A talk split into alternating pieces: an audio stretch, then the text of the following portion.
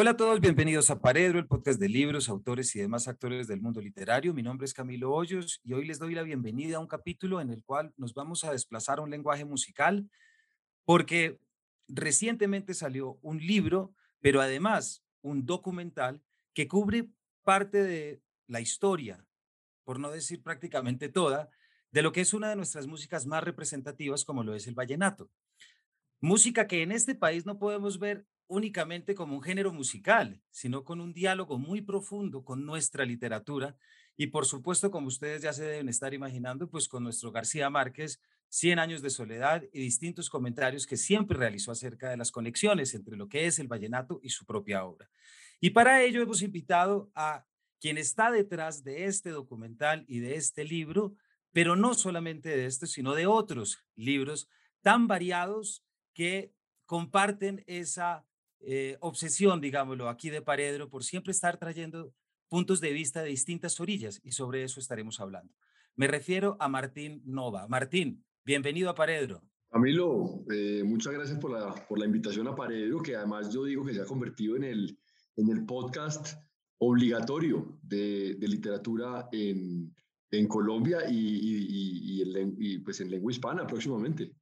Muchísimas gracias, Martín. Como siempre, yo agradezco mucho esos comentarios de los invitados. Martín, vamos a contar un poquito quién es usted. Claro que usted nos va a contar más. Usted nació en Medellín en 1978. Estudió Administración de Empresas en la Universidad de los Andes, se especializó en Mercadeo Estratégico en el CESA y realizó un Executive MBA en Kellogg School of Management. Fue vicepresidente de Mercadeo de Grupo Éxito entre 2008 y 2018.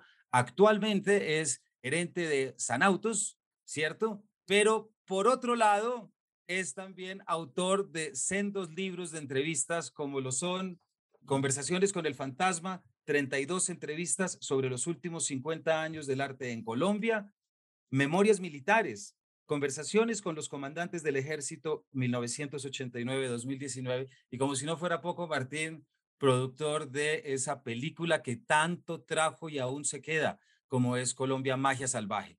¿Qué catálogo, Martín, no? sí, pues Camilo, no, eso, usted ahí leyó un montón de cosas, pero no, yo creo que al final es un tema de, mantener los intereses siempre. Es, es, pues por supuesto, yo tengo mi profesión y, mis, y mi trabajo y, mi gusto por, el trabajo como tal, eh, en los negocios, en las empresas, eh, y hacer cosas que tengan impacto. A mí, me ha gustado toda la vida y, yo y, he pensado que lo que me gusta es hacer cosas que tengan impacto. Impacto en la sociedad, impacto, llamémoslo masivo, e impacto en las personas, bien sea en el trabajo, bien sea en los negocios eh, o bien sea en mis intereses. Que creo que el tema de hoy, más que los negocios, aunque por supuesto eh, iremos saltando de tema en tema, eh, más que los negocios, el tema de hoy es es la parte cultural. Eh, a mí el tema de la cultura siempre me ha interesado, quizás por un tema heredado, por un tema de familia, que se puede entender si uno va a ese libro del fantasma que usted mencionaba ahora, ese libro del arte, y, eso viene hereditario. Yo yo, creo que al final nosotros, los humanos, y también lo he, encontrado yo en estos procesos de entrevistas que usted mencionaba, los, los humanos tenemos ese tema también como de de caminar sobre lo caminado, de, de, recorrer lo que heredamos. Por supuesto, hay excepciones, pero, pero en general, eh, cuando uno mira estos libros, eh, que son tantas ya, tantas entrevistas, no tantas como en Paredro, por supuesto, pero, pero tantas entrevistas, eh, pues uno, uno se encuentra que, que la gente camina sobre lo caminado. Cuando uno va al mundo del arte, pues casi todos tienen atrás un, pasado o una herencia o un legado de, arte en su familia. Vienen del mundo del arte, sus, sus, papás, sus abuelos, y eso, va, y eso va de generación en generación. Con los militares, el libro Memorias Militares, que quizás hablaremos más adelante, un libro interesantísimo sobre el conflicto en Colombia, eh, los últimos 30 años de conflicto. Lo mismo, los militares, los comandantes del ejército, también vienen de familias militares. Eh, y estos músicos, hablando ya de leyenda viva, eh, la película de Vallenatos, pues pasa lo mismo, ellos vienen también de familias, lo que se llama las dinastías, ¿no? Entonces, pues eh, esa, esa, esa herencia y yo, y yo he querido profundizar en los intereses. Cuando a mí hay un tema que me llama la atención pues yo simplemente trato de indagar y aprender y, y, documentarlo y que no se quede en un simple interés. Eh, alguna vez me decía mi abuela, y esto, y esto lo he contado quizás, pero alguna vez mi abuela, eh, que para mí fue muy importante, me decía, me preguntó de niño, yo, tenía menos de 10 años, y me preguntó, yo, yo recuerdo mucho esa pregunta, ¿qué música te gusta? Y, yo le dije, me gusta el pop. En esa época estábamos como comenzando con el pop en inglés en Colombia. Y, y me dijo, ¿y por qué te gusta el pop? Y, y, si te gusta el pop, tú tienes que entender y conocer y profundizar en el pop. No es quedarte en que es que me gusta la música. No, es ve hasta el fondo, a entender el por qué. Y yo creo que para mí eso fue una, quizás, sin saberlo, pues una, una, una, una frase determinante y fue algo que, que, que quizás me ha guiado mucho en lo que vino después. Martín, pues tanto ha hecho que no alcancé a nombrar el nombre de la película y del libro sobre el cual vamos a estar hablando y sobre todo vamos a entender cómo llegó a él, que es Leyenda Viva, el alma de un pueblo, en el cual usted se propone descubrir y mostrar los orígenes del vallenato. Pero hay algo aquí que quisiera preguntarle de una vez y es ese perfil tan interesante que usted tiene, que es esa combinación entre lo empresarial y la sensibilidad cultural, y no solo sensibilidad, sino gestión cultural, porque pareciera que usted pone en marcha esa máxima de Picasso de lo importante no es buscar, sino encontrar. Entonces, ¿por qué no nos cuenta un poquito cómo ha logrado usted conciliar estas dos partes y cómo le ha ido? los empresarios estamos viviendo una época de hiperespecialización eh, en todas las profesiones. El médico cada vez es más especializado. Eh, igual pasa en cada, en, cada profesión. Estamos viviendo una época de la hiperespecialización y cada persona va a aprender de un tema muy a fondo. Y yo, y yo lo que he tratado es de mantener una, una, quizás unos intereses un poco más amplios. Eh, yo creo que para el empresario es muy importante mantener una mente curiosa y una mente, llamémosla, eh, inquieta, eh, aprendiendo temas, porque al final todo, todo suma. Eh, si uno, pues obviamente le dedica el tiempo al trabajo, pero aparte uno tiene unos intereses, pues al final todo complementa y logra uno mejores resultados también en la parte empresarial. Yo creo que al final es, es, es mantener los intereses abiertos. Martín, en Conversaciones con el Fantasma, ese gran libro de 32 entrevistas en los que nadie se le queda por fuera entre Beatriz González, Antonio Caballero, Gloria Sea y tantos otros, usted tiene unas primeras páginas en las cuales explica un poco por qué está haciendo esto y habla de una casa que para usted es y fue muy importante como lo es Tecna, de su abuelo Leonel Estrada, uno de los grandes promotores del arte en Colombia. También ha escrito unos artículos muy bonitos sobre la, la cueva, sobre el grupo de Barranquilla. ¿Por qué no nos cuenta un poquito esos orígenes y esa infancia ya rodeado del arte y cómo eso caló tan profundamente en usted?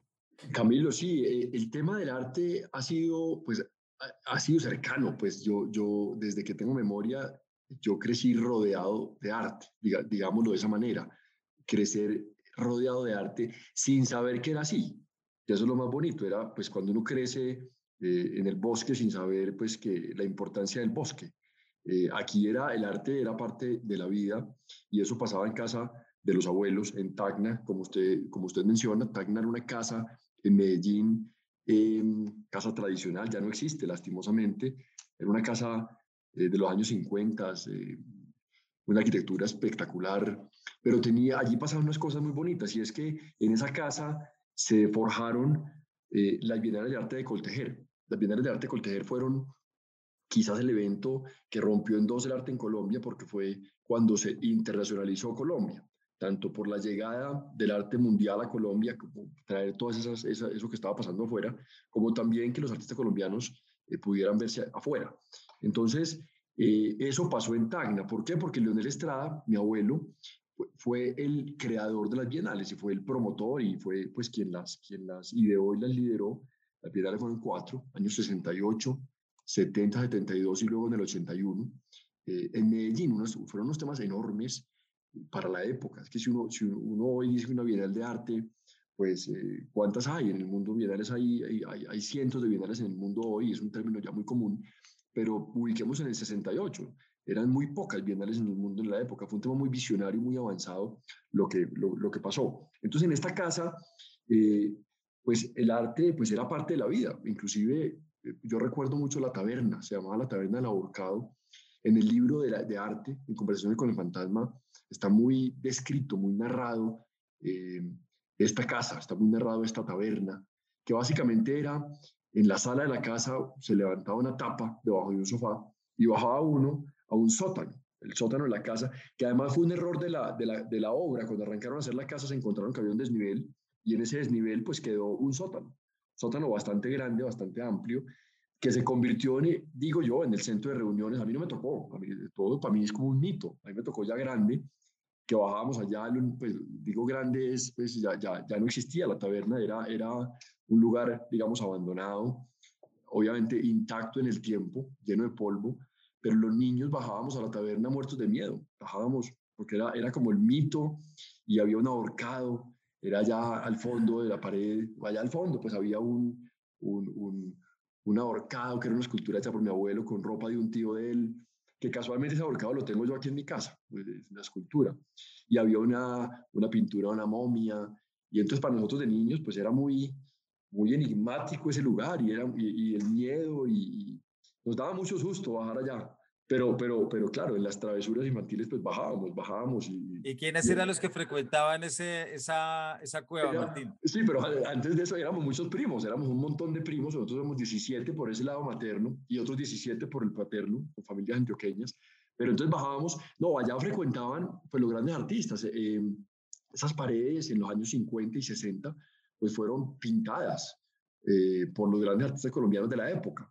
Eh, pues Botero, eh, Obregón, eh, Caballero, eh, Lucy Tejada, Carlos Rojas, pues todos, eran más de, yo digo, más de 100 obras pintadas en las paredes. Eso es increíble. Muy impresionante. Por eso digo que lastimosamente la casa no se conservó, eso debía ser un museo. Y, esos, esas obras hoy están disponibles para el público, esas obras se pueden ver hoy en el Museo de Antioquia, porque cuando, cuando, cuando, cuando la casa dejó de existir, la tagna, tagna viva, como la llamábamos, pues esos, esos, esas paredes se sacaron y, están hoy en el Museo de Antioquia. Ahí están esos murales y, esos, y esas pinturas eh, y se pueden disfrutar. Pero, pero entonces uno, uno, uno piensa hacia atrás y dice, bueno, ¿cómo eran esas tertulias? ¿Qué pasaba allá? Pues todos estos personajes iban para allá eh, con frecuencia a conversar. Era un tertuliadero muy, seguramente muy, muy sabroso. Y ahí quedó, ahí quedó ese legado.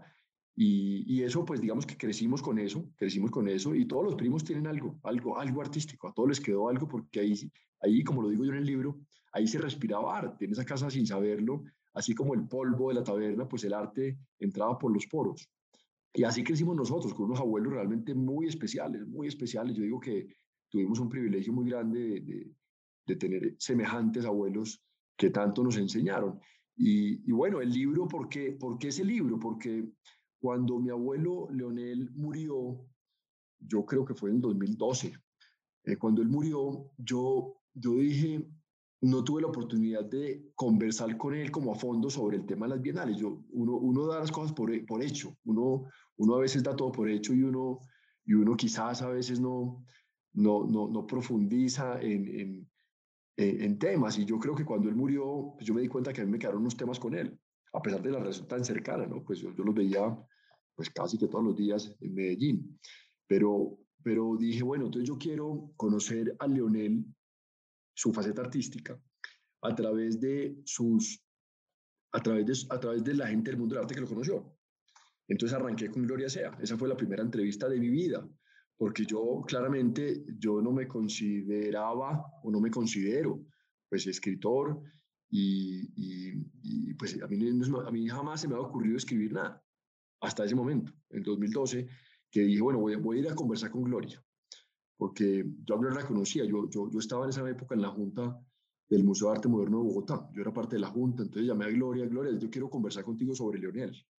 Entonces me recibió en su oficina y ahí arrancó, diría yo, todo este proceso, ahí arrancó todo este proceso de, de, de conocimiento, de aprendizaje, una cosa que, que me ha dejado mucho, y como usted lo decía ahora, Camilo, Creo que es muy valiosa esa frase de Picasso que usted mencionaba del proceso, como en el arte, como, y yo digo que estos libros y estas películas han sido como el arte, que más que el producto final es el, es el proceso de aprendizaje, es, es como yo tomo un tema y trato de profundizar en él, aprender del tema eh, y luego llevarlo pues para que otros públicos lo puedan leer.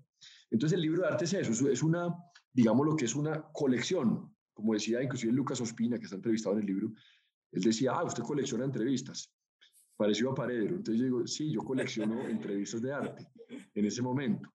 Y, hice esas 32 entrevistas a, a, personajes fundamentales en el mundo del arte en Colombia, eh, eh, que no fueran artistas, sino por sus facetas externas, curadores, críticos, coleccionistas, galeristas, que, y, y, a través de ellos entender el arte en Colombia. Yo creo que la persona que lea ese libro es casi que una inmersión en arte en Colombia. El que se lea ese libro pues va a aprender y va a entender el arte en Colombia y, que, yo, y yo creo que se ha convertido en un libro, en un libro importante en el sector que ha dejado una huella.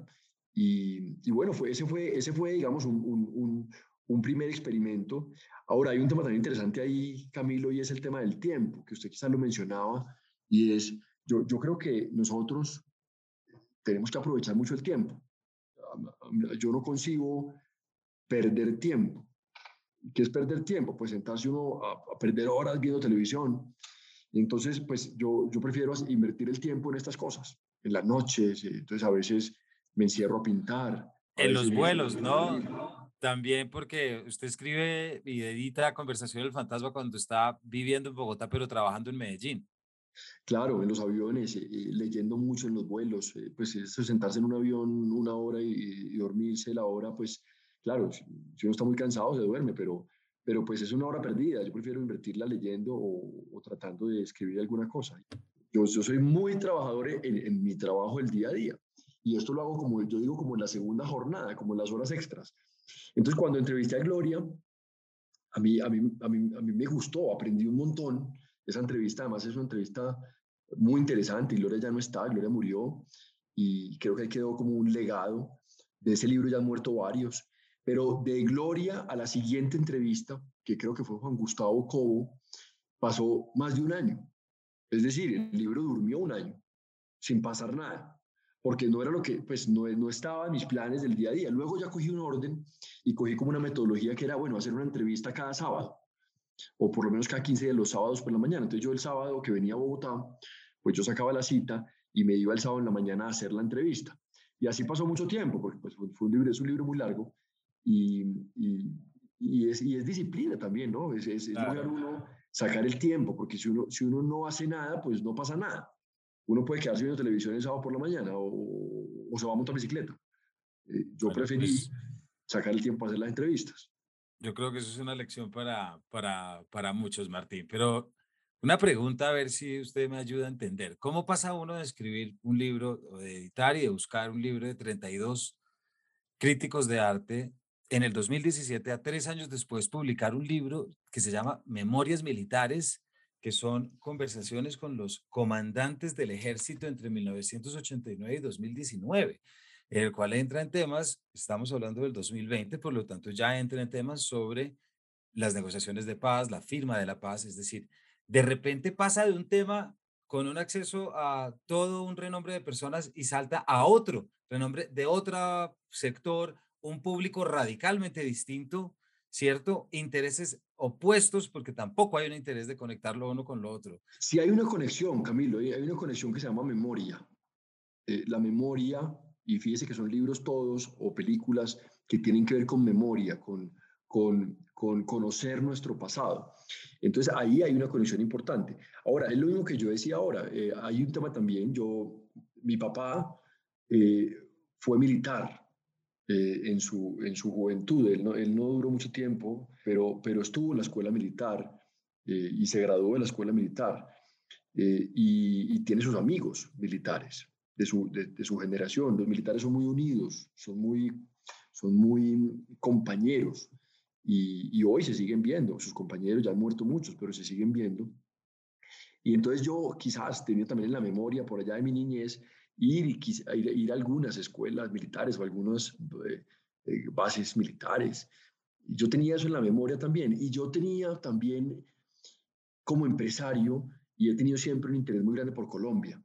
Yo, yo, yo tengo un interés muy grande por, por, nuestro país, porque nos vaya bien, algo de política allá en el fondo. y yo quería hacer un curso que se llama el CIDENAL. El CIDENAL se llama Curso Integral de Defensa Nacional, se hace en la Escuela de Guerra todos los años. Es un curso para los coroneles que ascienden a generales, que lo hacen, invitan un grupo de civiles y se tiene una materia que se llama el CIDENAL, una materia donde se ve seguridad nacional y se entiende lo que pasa con Colombia. Yo quería hacer eso desde hacía muchos años y por tiempo, por trabajo, no había podido. Y en el año 2017 logré sacar un tiempo para hacer eso y hice el curso Sidenal.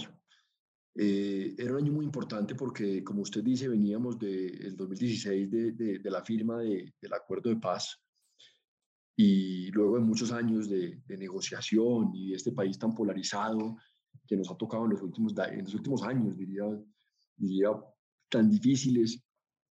Y en ese curso Sidenal hubo una frase de un general que me llamó mucho la atención.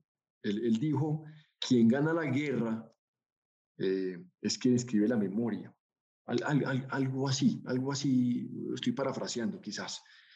Y, y, esa, y esa frase ahí me quedó, me, me, me caló. Y en ese curso había que hacer un trabajo de grado. Ese no fue el trabajo de grado, pero, pero yo pensé, bueno, yo como trabajo de grado quiero hacer un, un, proyecto de entrevistar y darle voz a los comandantes del ejército.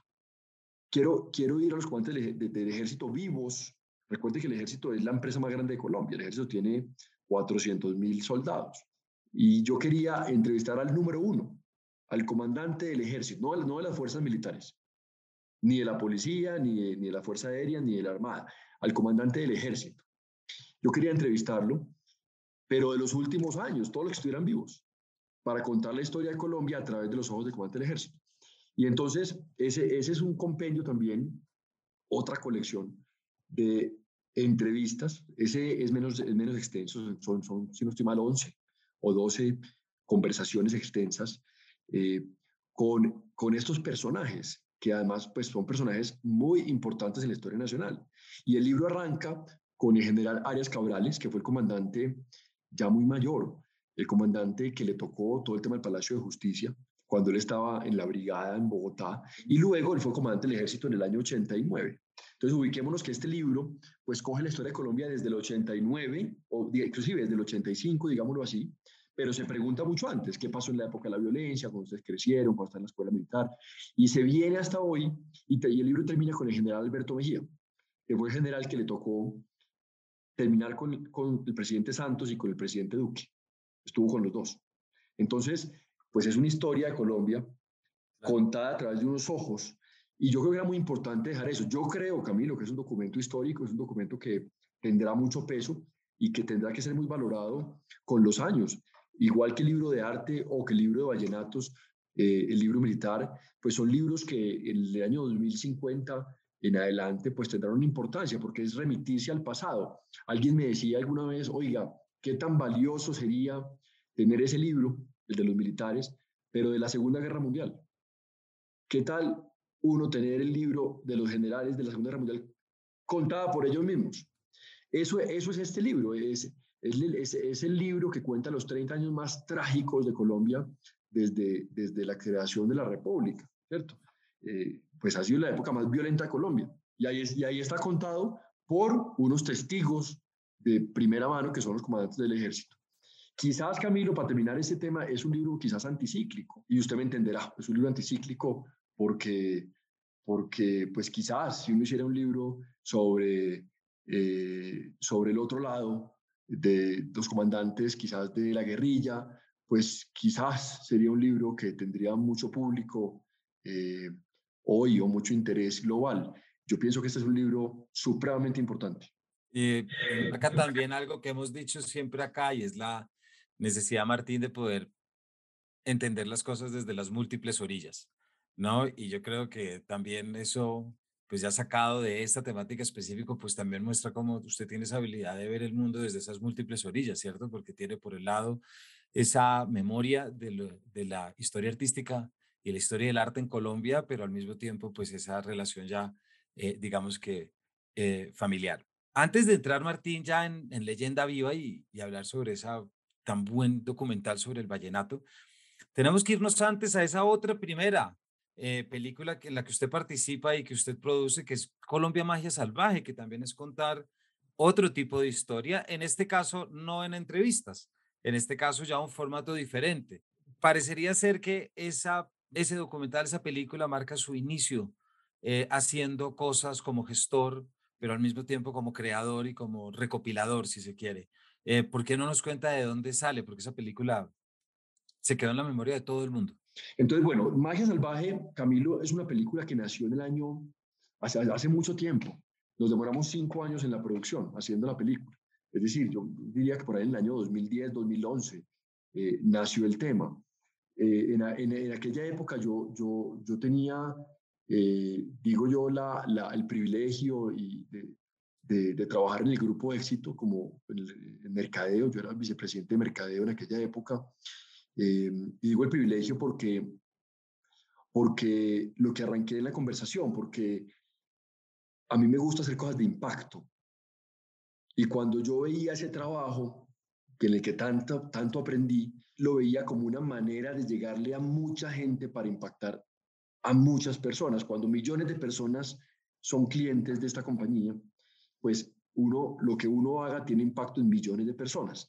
Entonces, bien sea con las actividades que hacíamos de música, hicimos muchas cosas con música, hicimos, muchos, eh, hicimos muchas cosas con, con grandes artistas, con Fonseca, con Carlos Vives, eh, siempre tratando de fomentar temas de interés nacional relacionados con la cultura, ¿cierto? Cómo, cómo, cómo, eh, cómo usar una plataforma, llamémosla de mercadeo, para también generar cultura en el país. Y en aquella época coincidió esto coincidió con una película que se llamaba Home, de Jean-Arthus Bertrand, un francés fotógrafo muy famoso, que hizo Home. Home es una película eh, de las más vistas en la historia de, la humanidad. La han visto cientos de millones de personas a través de, YouTube. Eh, es una, es una película impresionante, una fotografía impresionante, que trata de contar un poco la historia de la humanidad en cuanto a medio ambiente y lo trágico y lo, y lo que está pasando. Fue de las, de las primeras películas pioneras en tratar el problema, llamémoslo el problema planetario. Es otro tema que a mí me interesaba mucho y sobre lo cual vengo haciendo un trabajo también para un futuro libro. Em, y es, y es, y es eh, una película que, que, a, mí, a, mí, me cautivó y coincidió también con un gran amigo mío, Francisco Forero, eh, de una fundación Of Defense, que también con sus intereses venía también pensando en lo mismo y decidimos hacer esa película, Magia Salvaje. Una película que, pues que sin duda, digo yo, fue, fue un hito, fue un hito en Colombia en temas de cine y fue un hito en Colombia en temas también de mercadeo y en temas de medio ambiente. Eso, eso nació como una estrategia de marketing, eso nació como una estrategia de cómo una marca, como el éxito, pues se acercaba más a la comunidad, se acercaba más a su, llamémoslo, a su clientela. Eh, una marca que impacta, repito, a tantas personas, a tanta cantidad de gente, una marca que al final termina siendo como un reflejo de lo que es Colombia.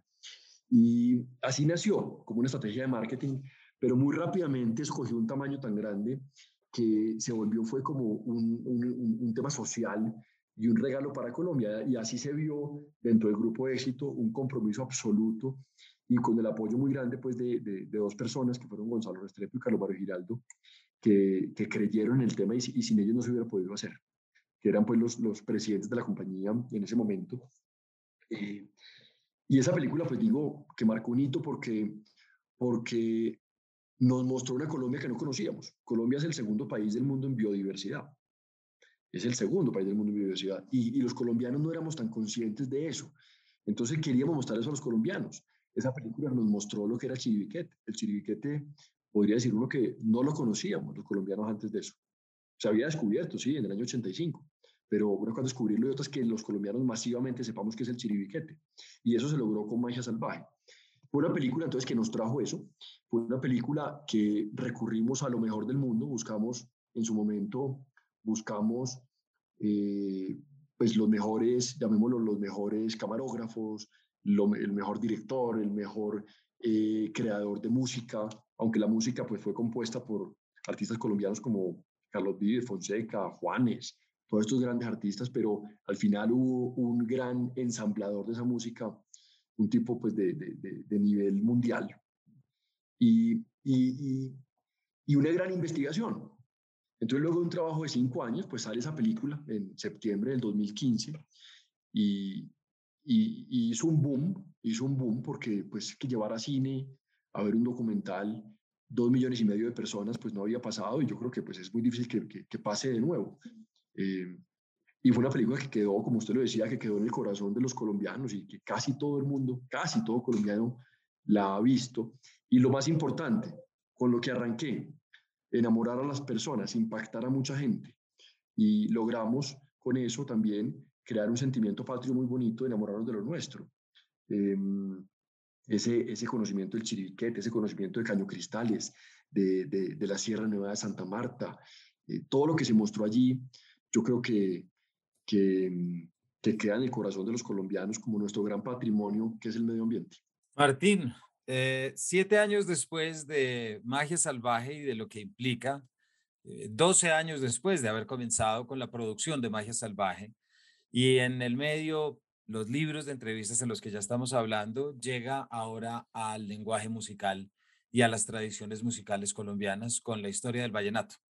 Em, esta vez ya usted es productor, usted se manda a esto, pero arranquemos por esa parte técnica. Llega el aislamiento, usted consigue irse con una cámara y con un micrófono a visitar a los grandes juglares y a los grandes padres del vallenato. ¿Cómo, ¿Cómo, cómo se lleva a cabo eso? Pues Camilo, es, es, es y yo vuelvo al Picasso que usted hablaba al principio. Es, es, parte del camino, es parte de un proceso de aprendizaje. Eh, uno no sabe para dónde va eh, y, y, lo bonito es el camino, lo bonito es recorrer ese camino de aprendizaje. Entonces es, como la suma de todo. Yo pienso que al final si uno lo, lo, lo quiere ver, es como la suma de magia salvaje más los libros de entrevistas. Entonces, ¿qué, qué, qué pasó? Pues yo venía de haber lanzado esos dos libros de entrevistas eh, y estaba pensando en el siguiente proyecto. Bueno, ¿qué, ¿qué viene ahora? Siempre he tenido también una cercanía con el vallenato. A mí el vallenato me ha gustado, quizás desde épocas de la universidad, cuando lo conocí más a fondo y, y me enamoré del vallenato, yo digo que por sus letras, eh, porque esas letras tan bonitas me cautivaron en la época de universidad y ahí empecé a querer el vallenato. Y, y yo venía en, en, ese proceso, bueno, ¿qué, qué sigue ahora? Eh, venía también de hacer un viaje vallenato, habíamos hecho un viaje, un paseo vallenato supremamente, supremamente especial, donde nos fuimos a recorrer los pueblos vallenatos, un grupo de amigos, y eso, todo eso va quedando como la semilla. Eh, entonces dije, bueno, voy a, voy a, hacer un libro de vallenatos, voy a hacer lo mismo que hice con el arte, lo mismo que hice con Conversaciones con el Fantasma, pues voy a hacerlo con vallenatos. Voy a irme a entrevistar a los grandes protagonistas del mundo vallenato, que son los compositores. Voy a hacer un viaje, voy a buscarlos, voy a contactarlos y voy a dejar, eh, preguntarles qué es el vallenato, eh, por qué, eh, qué componen, a qué le componen, qué los inspira, etcétera, etcétera, ¿cierto? Y, y, por supuesto, la famosa discusión de para dónde va el vallenato y qué pasa con el vallenato. Era como, como ese, así nació la idea. Y, y, y ya en ese proceso, eso fue en plena pandemia, pues yo dije, bueno, si, si, si, si vamos a hacer ese viaje, a gastarle el tiempo a la investigación, a las entrevistas, a ir hasta allá, eh, pues, pues voy a filmarlo de una vez, pensando un poco uniendo cosas, ¿no? Magia salvaje, más los libros, eh, eh, más el interés de llegarle a mucha gente para, para, para dejar un legado y un aprendizaje, una memoria. Entonces, así empezó, así empezó. Entonces, me llevé unas cámaras, me llevé un equipo de producción, sin mayores ambiciones tampoco, porque esto, fue pues, esto, esto a diferencia de Magia Salvaje, que tenía pues un presupuesto enorme y que nació con, eh, pues, con una visión muy distinta, esto, esto nació, eh, esto fue creciendo, fue creciendo y también demuestra que uno puede hacer las cosas cuando las quiere hacer. Y, y nos fuimos para allá con las cámaras hacer esas entrevistas iniciales. Eh, y ahí está el producto final. El producto final está, se llama Leyenda Viva, está, está en cines, está en cines en este momento, la gente lo puede ir a ver en cine, ha tenido una crítica bastante positiva, eh, ha gustado, yo creo que el tema eh, ha tenido un impacto y vamos a ver cómo hacer para que cada vez lo vea más gente. Eso, eso pienso yo que eso debe llegar a los colegios, a las universidades, porque es un homenaje a lo que somos nosotros, es un homenaje a nuestro folclore, es un homenaje a nuestra cultura. Yo ahora decía que eh, Magia Salvaje es un homenaje al medio ambiente, ¿cierto? A un tesoro colombiano que es el medio ambiente. Yo siempre he pensado que si nosotros miramos cuáles son nuestras fortalezas, que uno debe trabajar mucho las fortalezas más que las debilidades, aprovechelas. Pues Colombia tiene dos grandes fortalezas. Una es el medio ambiente, la biodiversidad, cómo Colombia puede usar eso eh, para, para el desarrollo y para el crecimiento. Pero hay otra fortaleza que es la cultura, es la música. Colombia es un país que hoy es potencia mundial en música. Entonces también, pues, cómo lograr que la gente conozca ampliamente eso que tenemos, ese, ese, ese legado vallenato es valiosísimo. Yo creo que, yo creo, y aquí me atrevo a decir algo que quizás genere choque, y es que mucha gente dice que no le gusta el vallenato. Y yo me atrevo a decir que es porque no lo conocen. Porque el que conozca el vallenato, el que se profundice en el vallenato y vaya a entender esos cantos vallenatos, qué son, por qué, a qué le cantan, por qué las letras, pues al final, pues termina enamorado del vallenato. El vallenato, el vallenato eh, tiene una profundidad y tiene unas bases tan fuertes que, que, pues que mire lo que ha generado el vallenato, la música colombiana que vemos actualmente, pues tiene mucho que ver con, con el vallenato. Y otro tema, Camilo, que usted lo decía al principio, eh, y usted arrancó la entrevista preguntando por García Márquez o mencionándolo es, yo también digo, García Márquez es, digamos, el gran orgullo colombiano en temas de cultura. Nuestro premio Nobel, del cual nos sentimos todos orgullosos y, con ese gran libro, Cien de soledad. Y él mismo decía que ese libro es un vallenato largo. Él decía que eso es un vallenato. Eh, entonces yo creo que a nosotros como colombianos nos ha faltado entender más ese origen vallenato. Si nuestro gran orgullo colombiano, nuestro gran orgullo eh, literario y cultural dice que él es un vallenato, pues yo creo que hay que ir, hay que ir allá a entender ese vallenato. Hay que ir a, las bases, a la profundidad, a ver qué es ese, qué es ese cuento, qué es, eso que, qué es eso que nació y que generó, digo yo, uno a ese García Márquez, que no existiría sin ese vallenato. Si, García Márquez, ayer hablaba con alguien que me decía que García Márquez podría haber crecido en Riohacha por su mamá. Y entonces seguramente pues no habría Cien de soledad, ¿cierto? Eso existe es porque él creció donde creció y le tocó ese ambiente eh, alrededor de él. Entonces, primero eso, primero eso. Y segundo, pues toda esa cultura, toda esa riqueza musical colombiana actual, esa música, llamémosla al pop colombiano, o llamémoslo inclusive la música urbana, como, como queda evidenciado en Leyenda Viva, tiene mucho que ver también con ese vallenato. Entonces, si el vallenato es tan importante en el presente para nosotros, pues, hombre, tenemos que ir a entender también esas raíces y de dónde viene. Y eso es lo que pretende Leyenda Viva, de una manera muy amena, de una manera muy amena y muy agradable de ver. Es una película que eh, a mí me ha gustado mucho dos cosas en los cines. Uno es que la gente canta, la gente canta en el cine. Eso pues a mí no me, a mí no me había tocado antes, de la gente cantar en el cine.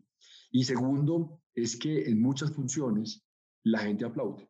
Cuando acaba la película, la gente aplaude. Y eso, y eso es que se están aplaudiendo ellos mismos, porque al final, y es como magia salvaje, al final, magia salvaje, ¿por qué funcionó? Porque era ir al cine a echarse flores uno mismo sobre Colombia. Aquí pasa lo mismo, es ir a echarse flores sobre nuestro folclore, sobre nuestra cultura, es ir a, casi que a ir a, ir a, ir a decir, hombre, somos los mejores.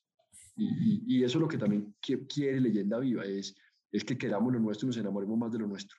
Bueno, pues entiendo por qué la gente de Martín va a cantar, porque es un documental que tiene más de 100 canciones vallenatos, desde los grandes clásicos hasta eh, temas mucho más modernos, con entrevistas a Gustavo Gutiérrez, a Rosendo Romero, a Sandra Daza, a Santander Durán, a Deimar Marín, también por supuesto a Carlos Vives. Es un trabajo también que logra, a mí me pasó que recordé muy bien todo lo que supuso ese cambio cultural de Carlos Vives y por supuesto quien a mi juicio no tiene la mejor voz del vallenato, sino de toda la música en Colombia, como lo es Fonseca, y cosa que no me cansaré de repetir. Nadie tiene una voz como la de él. Eh, pero Martín, se nos está acabando el tiempo y hay algo que le quiero preguntar, porque hay un momento muy bonito de su documental que aquí invitamos a que vayan a ver. Y si están escuchando esta entrevista y ya no está en cines, pues seguramente va a estar en Netflix o seguramente va a estar en una plataforma para que hagan lo mismo. También está el libro. Pero hay una escena muy bonita entre Eh, Leandro Díaz y García Márquez, no sé si es una escena inédita, Martín, si ya se había pasado en alguna parte, pero es un momento ya los dos en entrada edad y hay que recordar ese muy bello epígrafe de en adelante van estos lugares, ya tienen su diosa coronada, que incluye García Márquez en ese bellísimo libro que es Cien años de soledad, que es el vallenato de Leandro Díaz. ¿Por qué no cerramos contándonos un poquito esa escena tan bonita que sea un gancho también para los que quieren recoger imágenes y escenas de García Márquez? Pues Camilo, esa es una escena que ha, que ha conmovido mucha gente, ha conmovido la gente, yo, yo creo que es de, los, momentos más, más sentidos de, de, la película, porque, porque García Márquez está en el corazón, ¿cierto? Al final García Márquez es, es, es, es Colombia, ya, ya es parte de, está, metido en el día a día nuestro y, ha generado tanto. Y, y, cuando aparece García Márquez con, con, con, Leandro, que Leandro es una de esas grandes eh, cimientos, una de esas grandes columnas de, del vallenato, esos, uno de esos grandes juglares a los que, al que tanto le debemos, eh, porque es que lo que ha generado en cultura eh, un tipo como Leandro es, es, es mucho pues cuando uno se los encuentra los dos ya tan grandes, tan mayores, eh, tan pocos meses antes de morir los dos, en una parranda vallenata, eh, es espectacular.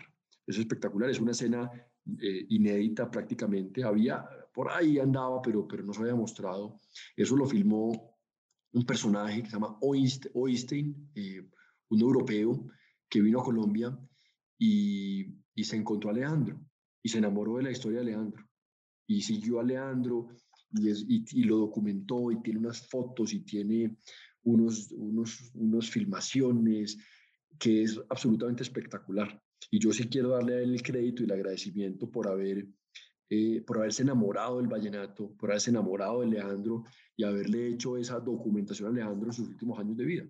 Y ahí está ese documento, ahí quedó ese video, donde en una parranda, en una parranda, en una fiesta en Cartagena, pues se encuentran Leandro con García Márquez y, y, pasa algo muy bonito y es que García Márquez le dice que le cante la diosa coronada. Y entonces ya Leandro se la canta, ya Leandro, que fue ciego, y, por eso era parte de su importancia, como un ciego lograba componer así, pues al final también era casi sordo. Entonces como él también perdió su voz y, ya cantaba, pues con una voz muy distinta. Eh, y eso está en la película. Eh, y pues también, por supuesto, en el libro, que es mucho más amplio, eh, pues se cuenta la historia de la relación de ellos dos. Se cuenta pues cómo se conocieron, por qué la cercanía, por qué fueron tan amigos, eh, cómo fue la historia de la diosa coronada, porque hasta donde entendí, la diosa coronada iba a ser el nombre del libro.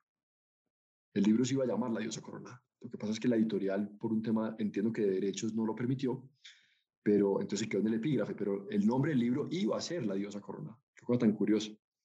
Y eso está en el libro, está contado por Ivo Díaz, que es el hijo, el hijo de Leandro. Ahora, ¿por qué el libro, Camilo? El libro eh, nace también porque eh, todo nació en un libro que se convirtió en película, pero la película también luego tiene un libro. Esto es una plataforma completa, también tenemos banda sonora eh, con esas canciones grabadas originalmente una belleza de banda sonora, canciones que van a durar para siempre porque nunca pasarán de moda. Eh, y el libro era básicamente, es bueno, el documental dura hora y 50 de documento, pero teníamos más de 40 horas de entrevistas, de conversaciones con estos personajes. Y alguno de ellos me dijo, sin saberlo, Rosendo Romero, un gran historiador y compositor, me dijo, Martín, guarda esto para el futuro, guarda esto, para que en 2050, cuando el hijo le pregunte al papá, quién era Alejandro Durán, pues ahí esté la respuesta, para que sepamos de dónde venimos. Entonces dijimos, bueno, si, si, si hay 40 horas de entrevistas que cuentan una historia, pues no se pueden perder. Hagamos el libro. Hay algo muy raro ahí, es cómo, y cómo, cómo se logra hacer del mismo proceso de entrevistas para un libro, sacar una película.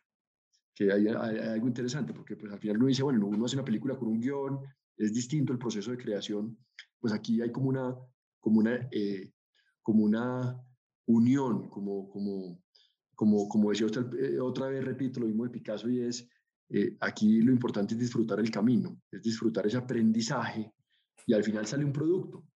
Pero lo importante no fue ese producto, fue el proceso que se llevó eh, para llegar a ese producto final. Eh, este documental, Leyenda Viva, es un documental, creo yo, supremamente profundo. cada frase, cada frase está ahí por algo. Yo creo que es un documental que uno puede ver varias veces. ayer me decía alguien que lo ha visto cinco veces porque cada vez que lo ve, encuentra cosas distintas. Cada frase está ahí por algo. La primera película duraba cuatro horas y media y la fuimos recortando a, a, hora y cincuenta. Y también, Camilo, ya para terminar, también podría haber sido una serie, porque mucha gente me dice, oye, ¿por qué no hizo más bien una serie de seis capítulos con tanto contenido? Y es, y es también pensando en la memoria, es porque como esto no es un negocio de por sí, sino es un ejercicio de memoria, es seis capítulos, sí, muy bonitos, pero pasan a la historia. Es como, es como el ejercicio de, de, de, Buenavista Social Club. Buenavista Social Club es una película que pasará a la historia. ¿Cuántas series hay en Netflix? ¿Cuántas series hay sobre Cuba? Tantas. La importante es Buenavista. Y aquí era, aquí era pensando lo mismo, hacer un documento que perdure en el tiempo. Bueno, pues ya lo saben nuestros oyentes, Leyenda Viva, el alma de un pueblo, que está aún eh, en Colombia en las próximas dos semanas, estará en carteleras y después estará en Netflix para que lo vayan a buscar. Si les interesa el vallenato y si les interesan las memorias militares también editadas por Planeta en el 2020, o si más bien es un tema artístico en conversaciones con el fantasma del 2017. Eh, todo gracias a Martín Nova con quien hemos estado hablando hoy, que ha sido el productor y gestor de estos eh, productos y memorias e historias, sobre todo nacionales. Martín, muchas gracias por habernos acompañado en Paredro y por habernos compartido este gran viaje de curiosidad, gestión y ejecución cultural. Camilo, muchas gracias, muchas gracias. Y invitar a la gente a hacer cosas. Yo más que invitarlos a leer los libros, es invitarlos a que hagan cosas ellos mismos, hagan cosas todos podemos hacer lo que queramos. Bueno, pues entonces ahí queda y creo que este capítulo es un claro ejemplo de eso. Así que muchas gracias por habernos acompañado y nos vemos en una próxima edición de este Paredro.